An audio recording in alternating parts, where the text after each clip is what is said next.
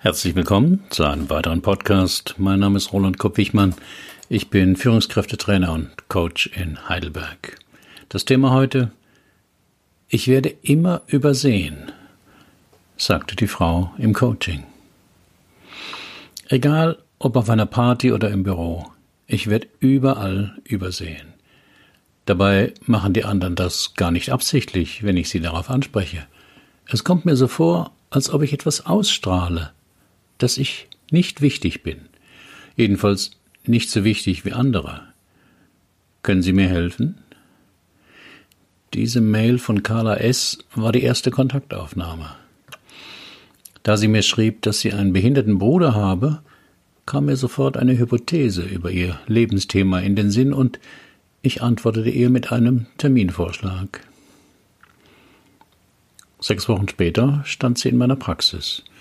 Etwa 1,80 Meter groß, attraktiv, 39 Jahre alt. Also auf den ersten Blick kein unscheinbares Mauerblümchen, das gerne mal übersehen wird. Ich bin gut in meinem Job, aber ich komme karrieremäßig nicht weiter. Weder bietet man mir eine Beförderung an, noch eine Gehaltserhöhung. Andere Kollegen machen viel Wind und werden natürlich bevorzugt. Das war schon in der Schule so. Wenn ich dort in eine Gruppe mit anderen zusammenstand und nicht viel redete, kam es immer mal vor, dass jemand über mich herzog oder die anderen fragte, wo ich denn abgeblieben sei. Und das, obwohl ich ja direkt neben ihm stand. Das war schon richtig spukig, so als wäre ich ein Geist. In meinem Job als Teamleiterin kommt es immer mal wieder vor, dass ein Kunde den Raum betritt und eine Frage hat. Derjenige schaut dann in die Runde und geht auf jemanden zu, von dem er glaubt, dass er sie ihm weiterhelfen kann. Das Interessante dabei ist, sie gehen nie auf mich zu. Meinen Mitarbeitern ist es dann manchmal schon peinlich, dass sie den Kunden darauf hinweisen müssen, dass ich die Leitung habe.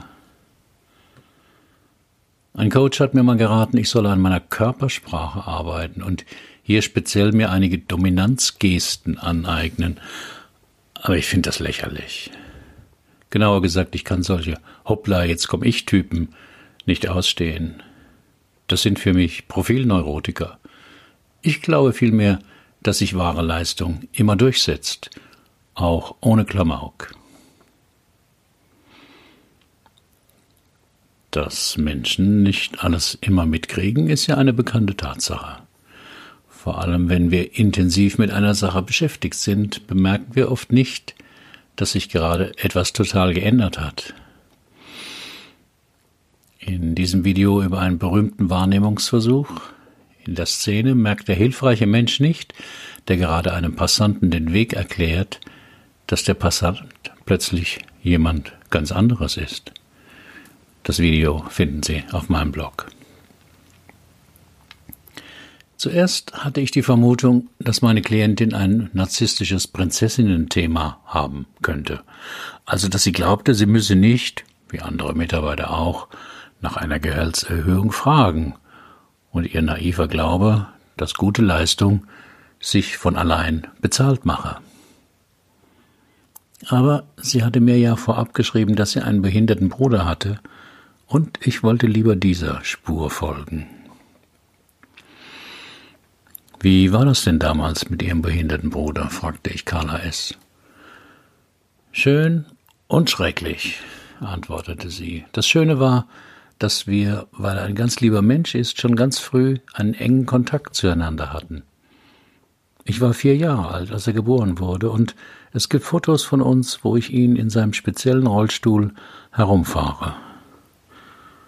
Und was war das Schreckliche? Dass er für meine Eltern ein Fulltime-Job war. Alles drehte sich naturgemäß nur um ihn, weil er bei allem Hilfe brauchte. Er hatte Probleme beim Sprechen, beim Schlucken und bei allen gezielten Bewegungen. Das heißt, Ihre Eltern hatten kaum Zeit oder Nerven, sich auch um Sie zu kümmern, fragte ich. So war es leider. Eher kümmerte ich mich manchmal noch um Sie. Übernahm das Kochen nach der Schule, wenn ich sah, dass meine Mutter noch im Schlafanzug sich um meinen Bruder kümmerte, wenn ich um ein Uhr nach Hause kam. Übersehene Geschwister sind auch als Erwachsene weniger sichtbar. Wer in seiner Kindheit ein Geschwister hatte, das krank oder behindert war, trägt meist eine besondere Bürde. Dabei spielt es keine Rolle, welche Art von Krankheit oder Behinderung es ist. Die Belastung durch die spezielle Familiensituation ist immer ähnlich. Von Ärzten und Therapeuten bekommen oft nur die Eltern Gesprächs- und Hilfsangebote. Doch gerade auch Geschwister als engste Bezugspersonen sind betroffen.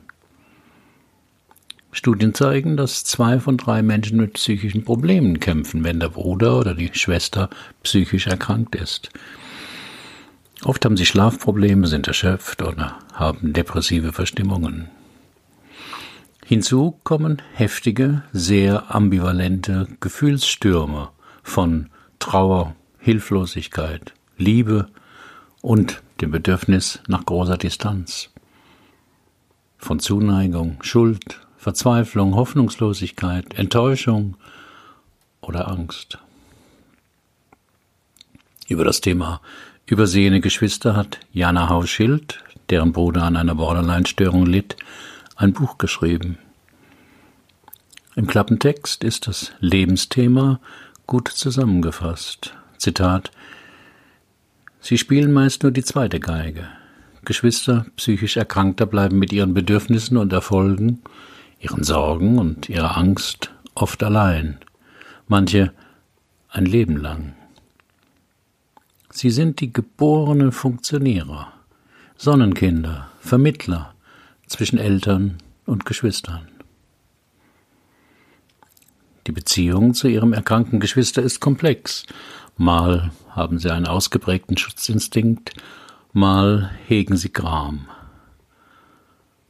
Manche hat die Verantwortung stark gemacht, andere fühlen sich ihrer Kindheitsjahre beraubt. Jana Hauschild gibt den erwachsenen Geschwistern eine Stimme. Mit großem Einfühlungsvermögen schildert die Psychologin Lebensläufe, spürt den Gefühlen der Übersehenen nach und begleitet sie auf ihrem Weg zu sich selbst. Zitat Ende. Auf meinem Blog finden Sie eine Leseprobe aus dem Buch Übersehene Geschwister. Übersehene Geschwister müssen zu früh erwachsen werden. Für die Integration von Behinderten wurde in den letzten Jahrzehnten enorme Anstrengungen unternommen. Doch gibt es in Familien mit einem behinderten Kind ein, Familienmitglied, das oft übersehen wird, das nicht behinderte, nicht kranke, gesunde Kind. Diese Menschen sind manchmal besonders gefährdet. Durch die verstärkte Aufmerksamkeit, die naturgemäß dem behinderten Kind entgegengebracht wird, tendieren Geschwister dazu, ihre eigenen Probleme zu vernachlässigen oder zu bagatellisieren. Übersehene Geschwister werden oft zu pflegeleicht. Aufgrund der Belastung der Eltern durch das behinderte Kind versuchen diese Geschwister meistens, ihre Probleme zu verbergen. Sie bemühen sich besonders brav oder besonders gut in der Schule zu sein. In einigen Fällen werden Geschwister zu Zusatzeltern, die sich überverantwortlich für sich selbst und ihre Geschwister fühlen.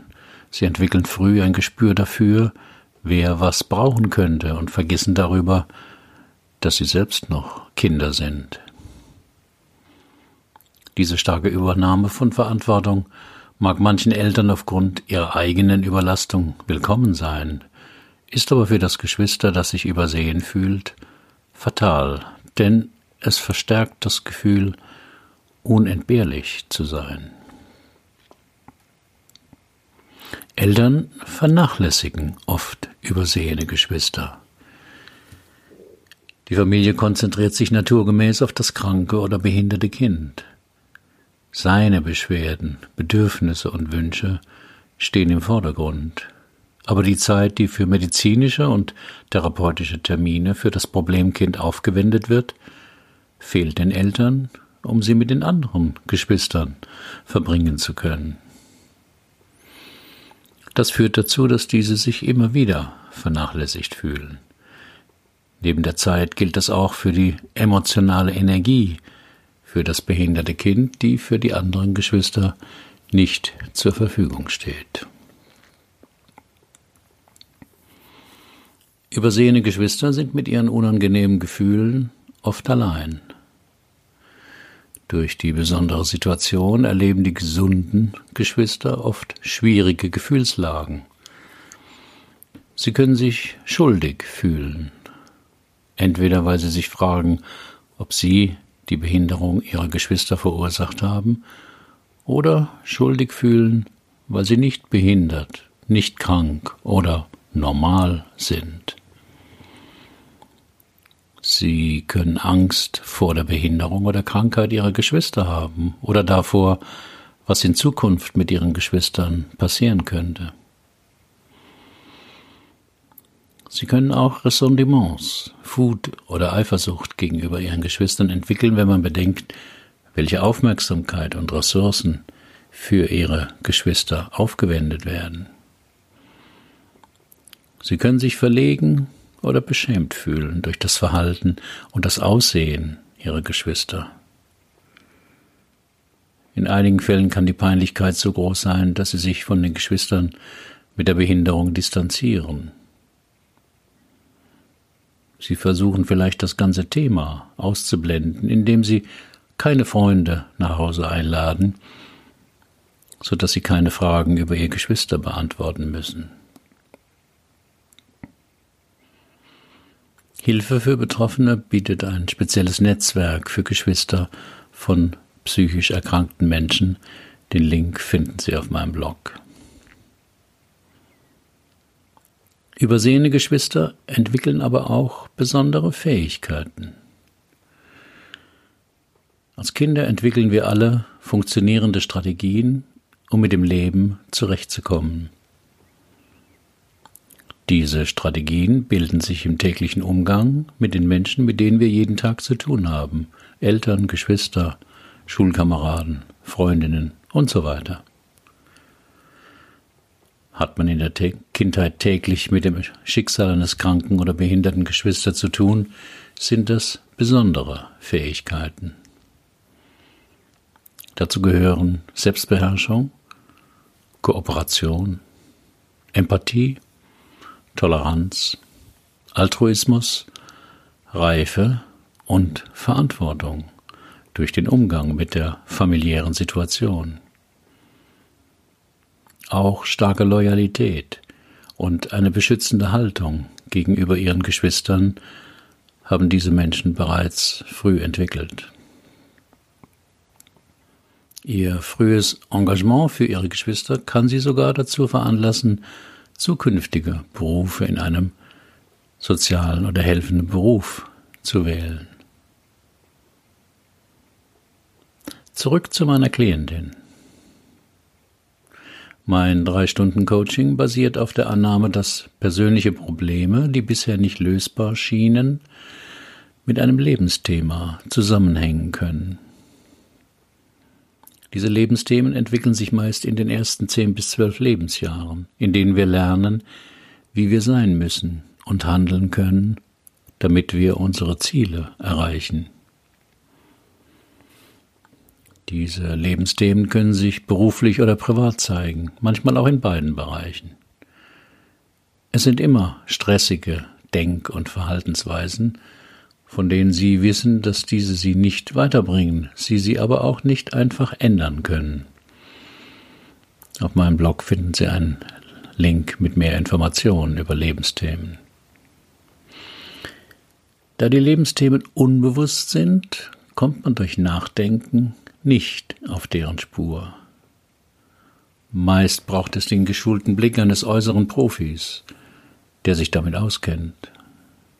Und dann ist auch noch wichtig, das Lebensthema dem Betreffenden nicht einfach zu nennen, denn das würde nichts bringen, außer einer Reaktion wie interessante Idee, Es braucht eine starke gefühlsmäßige Reaktion, damit derjenige wirklich erlebt, dass das sein Thema ist.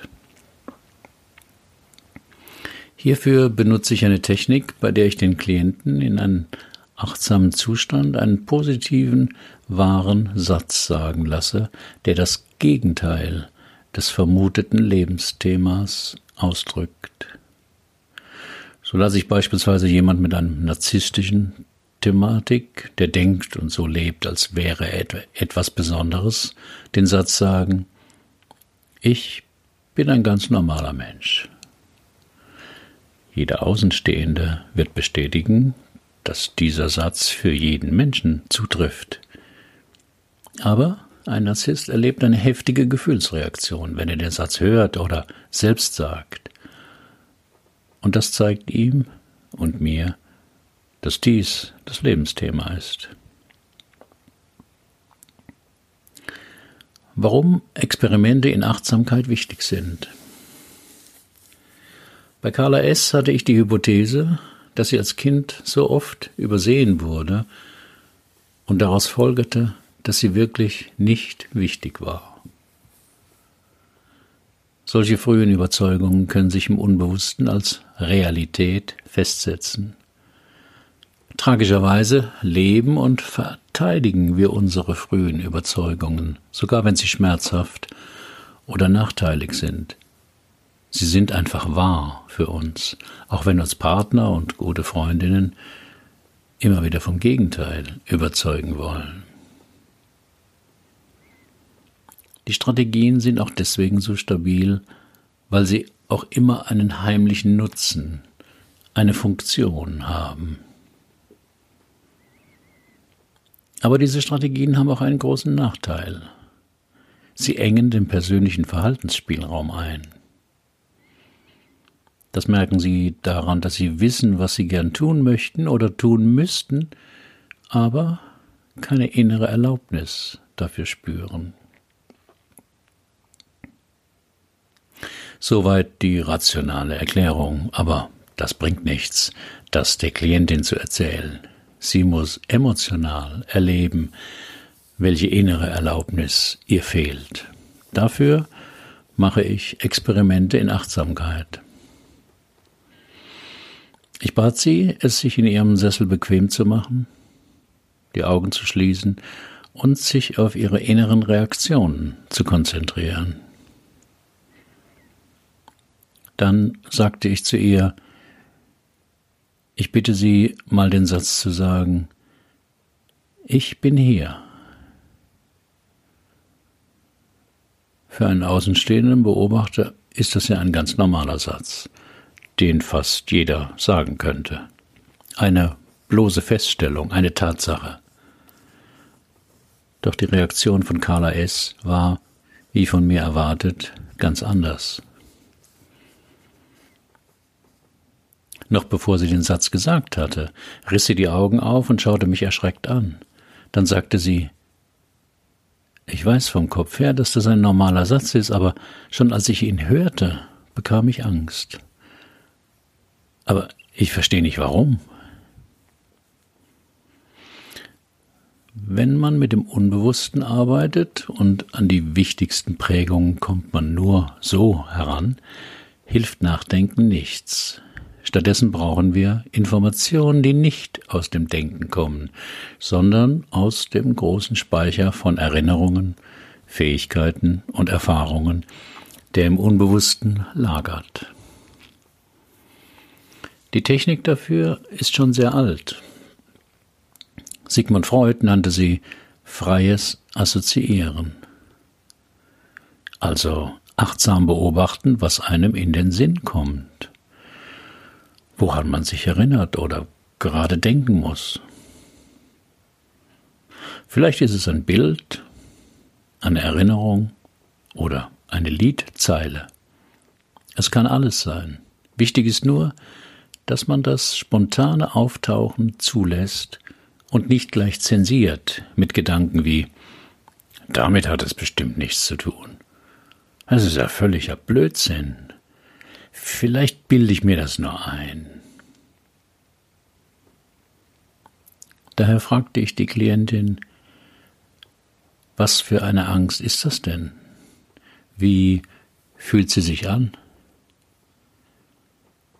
Carla S. stand immer noch unter dem Einfluss des Gefühls und flüsterte nur.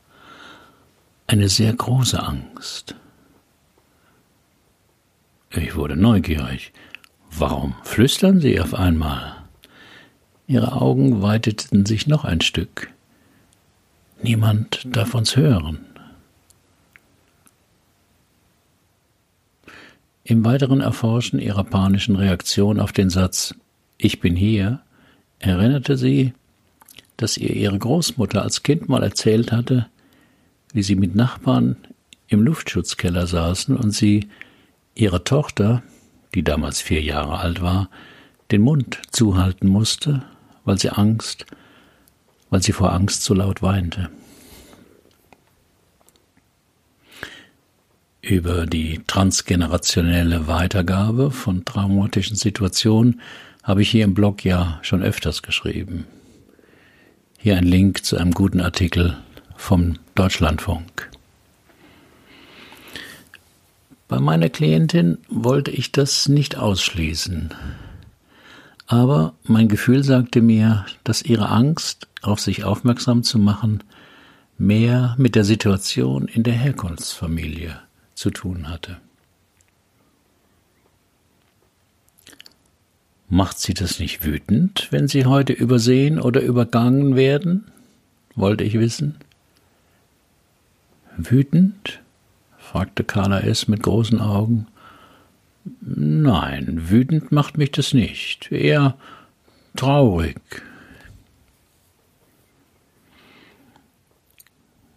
Wird man körperlich oder psychisch durch einen anderen Menschen verletzt und wird das nicht sofort bereinigt, friert der verletzte Mensch schrittweise seine Lebensenergie ein. Sie verwandelt sich in Wut oder Trauer.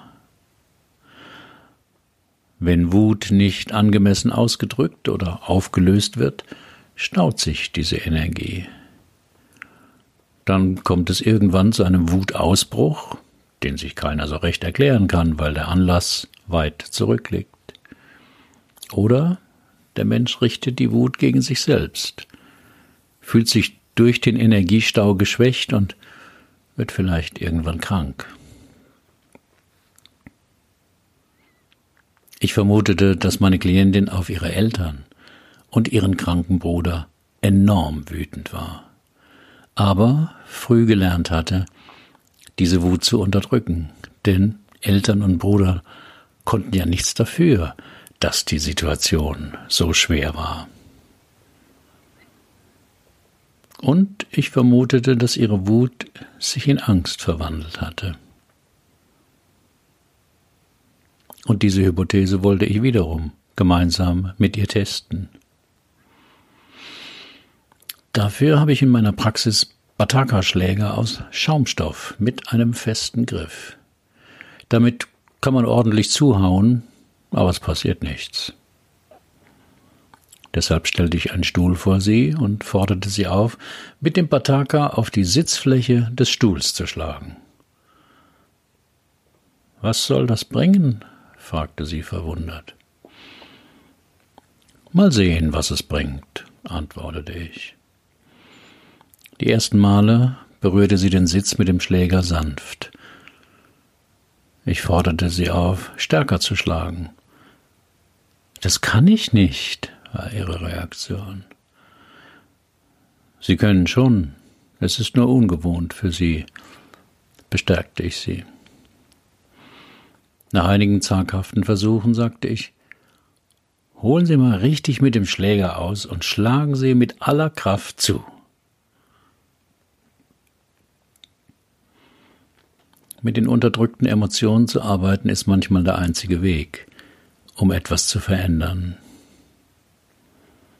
Ich wollte die Klientin erleben lassen, dass sie sich heute in vielen Situationen selbst unsichtbar machte weil sie sich bis jetzt nicht getraut hatte, die Enttäuschung und Wut als Kind in der Familie übersehen worden zu sein, zu spüren. Natürlich haben Klienten Angst davor, starke, verdrängte Gefühle zuzulassen. Obwohl es nur ein Stuhl war und ein Schaumstoffschläger, hatte Carla S. anfangs Angst, zuzuschlagen. Eigentlich haben Klienten in diesen Momenten Angst vor ihrer eigenen Wut. Sie glauben, wenn da mal der Deckel geöffnet ist, sie ihre Wut nicht mehr stoppen oder regulieren können. Sie befürchten, dass sie zum Amokläufer werden könnten.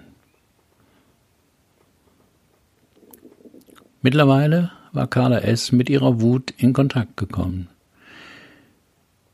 Sie schlug immer heftiger auf den Stuhl ein. Fast schien es ihr etwas zu gefallen, jedenfalls war die Angst weg. Dann schlug ich ihr vor, rufen Sie doch mal bei jedem Schlag, ich bin hier. Als die Klientin das tat, kamen noch mehr Gefühle in ihr hoch. Sie schrie unter Tränen, ich bin hier. Verdammt, ich bin auch hier. Schaut her, ich bin auch noch da. Das ging so etwa fünf Minuten. Zum Glück war ich an dem Tag allein in der Praxis und hatte vorsorglich die Fenster geschlossen. Das Schlagen und Schreien dauerte noch ein paar Minuten, bis Carla S. keine Kraft und Luft mehr hatte. Ihr Gesicht glühte und strahlte. Wie geht's Ihnen? fragte ich. Ab heute übersieht mich keiner mehr, antwortete sie lachend.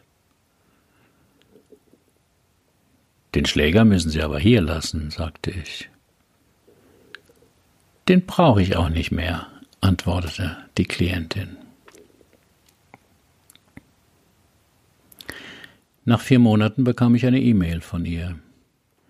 Die drei Stunden Coaching hätten mehr bewirkt als zwei Jahre Gesprächstherapie. Mit dem Satz Ab heute übersieht mich keiner mehr, im Inneren habe sie eine Woche später ein Gespräch mit ihrem Chef geführt. Dort habe sie nicht nur eine Gehaltserhöhung bekommen, sondern es wurde auch über eine mögliche Beförderung gesprochen.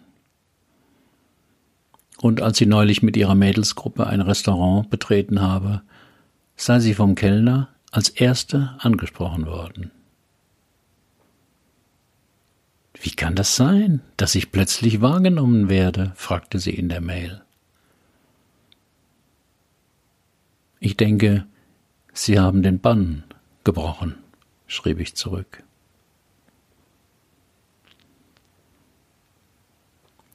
Weitere Fallgeschichten aus meiner Coaching-Praxis finden Sie auf meinem Blog.